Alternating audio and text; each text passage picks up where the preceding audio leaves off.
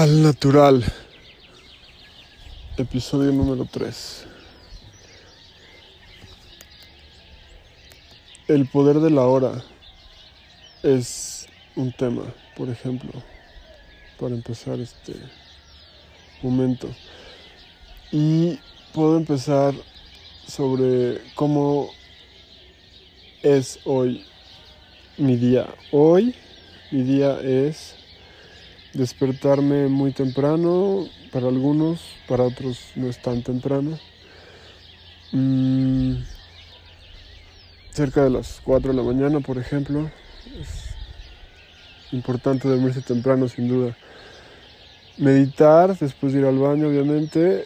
Y eh, en un grupo estoy haciendo actividades desde las 5 de la mañana, que es hacer yoga primero, después ejercicios físicos como de cardio, que se llaman Tabata, están muy intensos y muy buenos. Después una meditación y después la lectura del libro Tus zonas erróneas de Wayne Dyer y después un reto de Deepak Chopra de 21 días que ahorita algunas personas también están haciendo sobre la abundancia. Y pues es importante, creo, como aprovechar el tiempo del día. Y pues aquí, antes de que amanezca, em,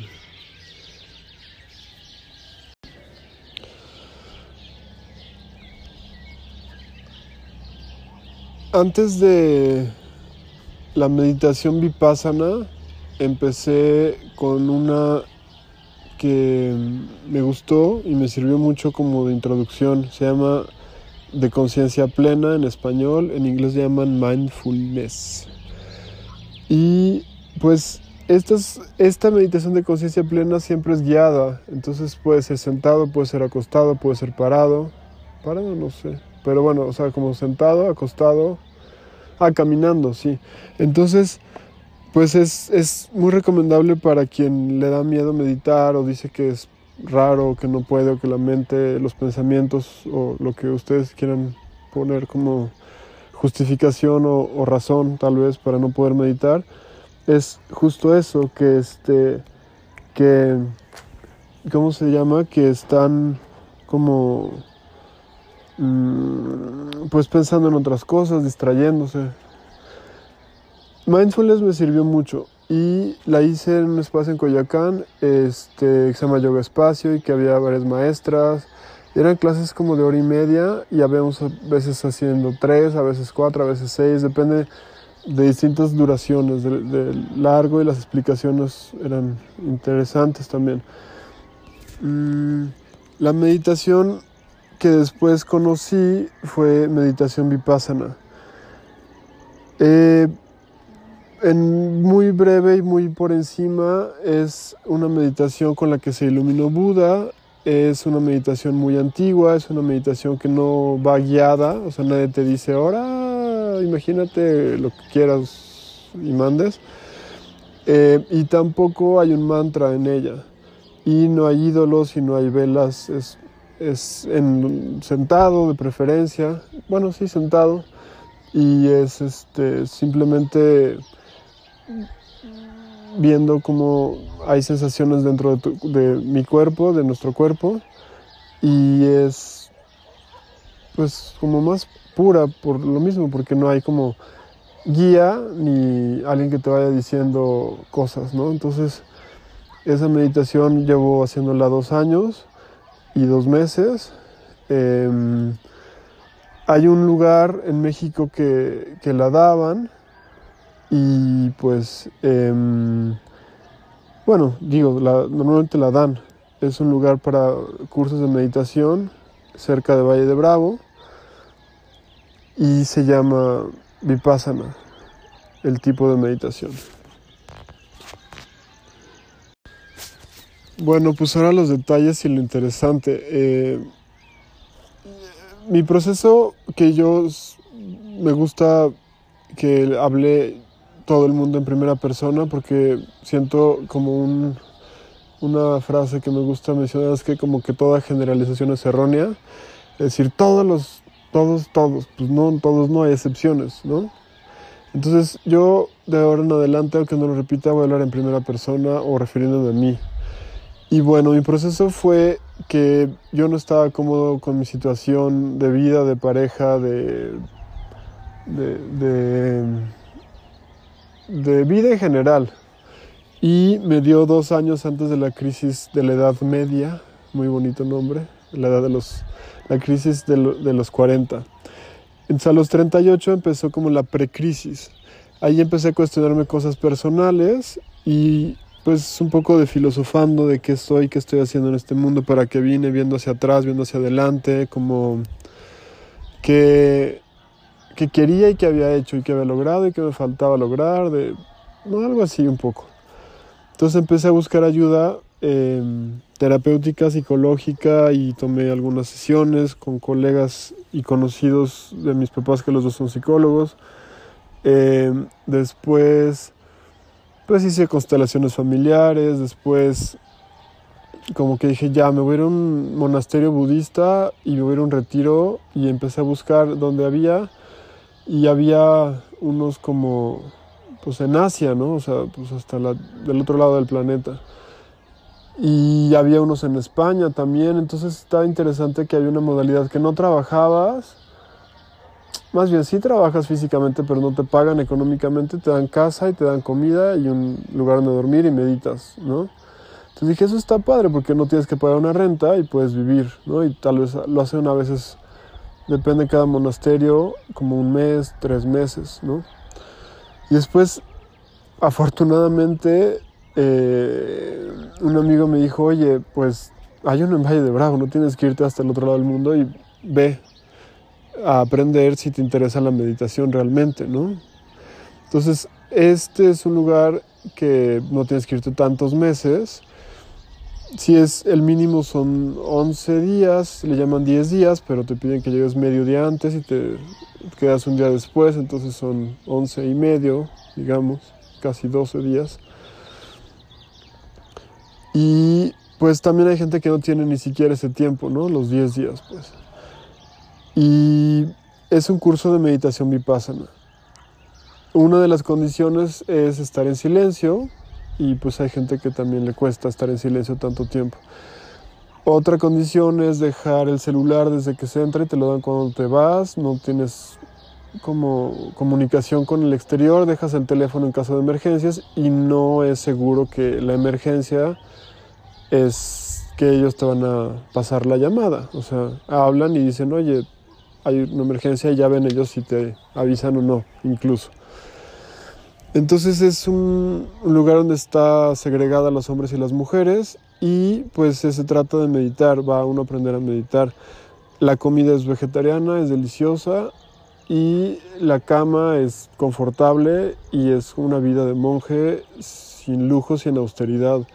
No se usan joyas, no se puede llevar ropa ostentosa y tampoco como descubrirse de, de shorts o estar en playeras sin mangas y así. Se va a meditar y es un curso de meditación. A mí me costó entenderlo y yo pensé que un retiro del silencio en el cual había un poco de meditación y pues ya el sexto día dije, no, pues creo que solo es meditación y, y, y ya, no es retiro de nada, es un curso para aprender a meditar. Se hacen 10 horas y media cada día y hay pausas y hay comida y no es para todos, eso me queda muy claro. Sí, eso me cambió la vida. Una, dejé la carne blanca, igual de carne roja llevo como 23, 25 años de no comerla. Y desde que salí de ahí ya no volví a comer ni pollo ni pescado. Eso me llevó a la consulta con la nutrióloga y decirle, bueno, si no como estas proteínas del pollo y del pescado, ¿qué hago? Me dio una gran consulta Gabriela Jiménez Porta, está en la Ciudad de México por el Metro Nativitas. Creo que es Metro Nativitas. Y entonces ella me dijo, o regresas a tu cheque en un mes o te metes un diplomado conmigo un año, cuatro meses.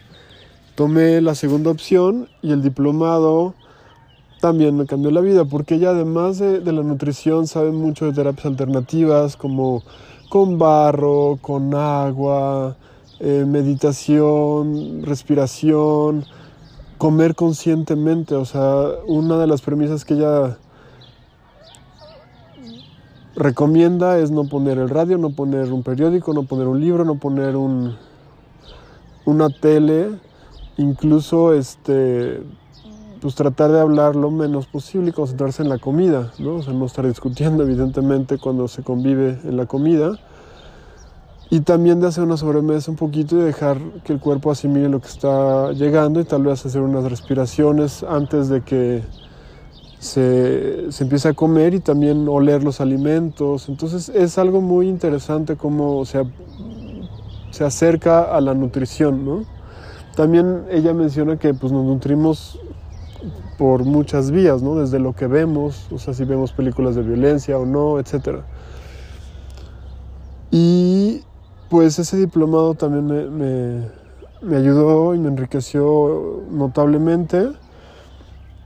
Y pues sí, o sea, yo ya tenía deseos de hacer cosas relacionadas con la alimentación y la nutrición. De hecho, a a Gaby la conozco hace 17 años tomé un curso con ella y pues antes era pues una manera de hacerlo distinta. Ahora tiene una gran infraestructura, un equipo de gente, una cocina industrial donde se imparte la parte práctica de, recetas y de cocinas. Hay cursos cortos, no solamente el diplomado. Entonces pues es, eso es una recomendación. La recomendación de de dedicarse a ver qué nos estamos metiendo cuando comemos.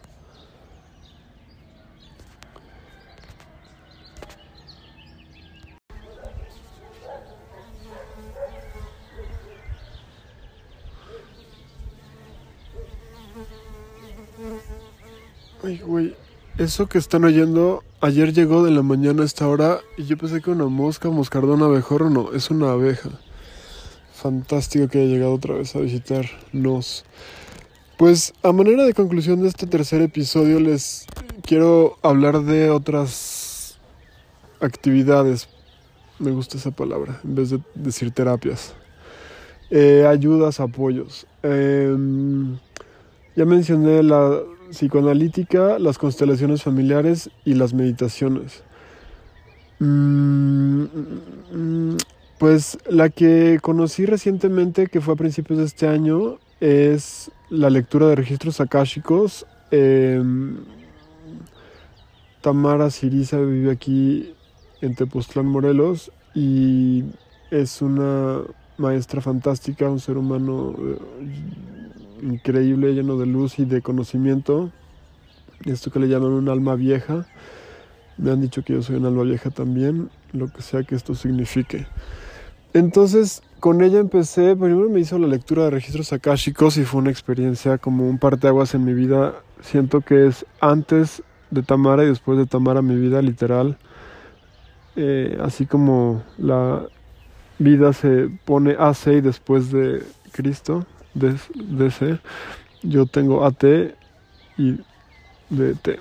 En fin, eh, he empezado con ella a estudiar y hemos hecho prácticas colectivas tanto en persona como ahora en digital y es muy fuerte. Si alguien ha conocido constelaciones familiares pasan cosas muy como que no podemos entender y bueno, ella lo explica técnicamente como que pues vemos ciertas cosas del espectro electromagnético, escuchamos ciertas cosas, pero hay otras que no escuchamos y que no vemos, pero sí están existiendo, ¿no?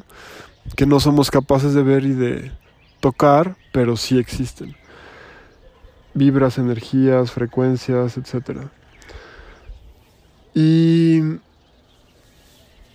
pues siento que, que, eso de la lectura de registros akáshicos me voy a dedicar y voy a profundizarlo y lo haré ahora con ella que, que es alguien en quien confío plenamente. En breve, resumidísimo, es eh, la calle es donde están las almas y los registros de, de todo lo que existe. Entonces, ahí hay respuestas a nivel del alma. Entonces, obviamente, pues mi primera pregunta fue cuál es la misión de mi alma en esta vida. A nivel de alma, eh, ¿qué, qué relación tiene mi alma con la de mis seres queridos cercanos, ¿no? Entonces, pues sí me sorprendió las respuestas que, que y como, pues sí es una canalización que es recibir información de la caja, de los guías y, de los señores del registro akáshico. Entonces, pues eso es algo que ahora está siendo como más mencionado, que está un poco en boga y también, no, no, no, quiero decir que está de moda, pero es algo nuevo que, que hay más gente que está hablando de ese tema. Ella también lo combina con la astrología y con el tarot. Esas dos cosas, que es el tarot y la astrología, no las he estudiado como tal. Sí me interesaría hacerlo próximamente. Eh, pues eso es como lo que me ha llevado aquí y ahora. Aquí y ahora estoy haciendo este podcast porque hace años, desde que vi que existían los podcasts, dije, wow, qué increíble que no tengo uno que ir a Radio Centro, Radio Mil o Radio Cuchufleta a, a hacer un programa de radio. Y justamente estuve como reflexionando sobre si es como una radionovela o un audiolibro y es algo que uno se pone y ahora como en on demand en inglés le llaman o bajo demanda, pues uno lo escucha cuando quiere, si está en el baño, si está en el coche o algo, quiere escuchar algo que no sea ni música ni el silencio, pone un podcast. Y estaba pensando como una analogía, que si no es como el, el radio de... Para el, el radio, ahora en vez de radio escuchamos podcast que no hay anuncios y en cambio en en la tele pues está Netflix y ya no hay anuncios, pero pagas. Entonces, bueno, pues eh, para dejarlo aquí en mi voz, eh, mi correo nuevo para recibir comentarios es alnaturaldo.gmail.com porque al natural estaba ocupado. Y ese es un correo nuevo. El mío es aldogonzalezdoring.gmail.com Y pues gracias por escucharme y pues sigamos reflexionando. Me gusta hacerlo reflexionando y hacerlo preguntando y, que sea algo abierto y que cada quien pueda ir sacando sus propias respuestas y conclusiones. Eso siento que es más enriquecedor que algo que, que sea determinante y que alguien diga, ya, esa es la respuesta, ¿no? Finalmente por lo que decía que cada quien está en su propio proceso y y lo que para uno es bueno, para otros no. Entonces eso es interesante como reflexión final de esto, al natural.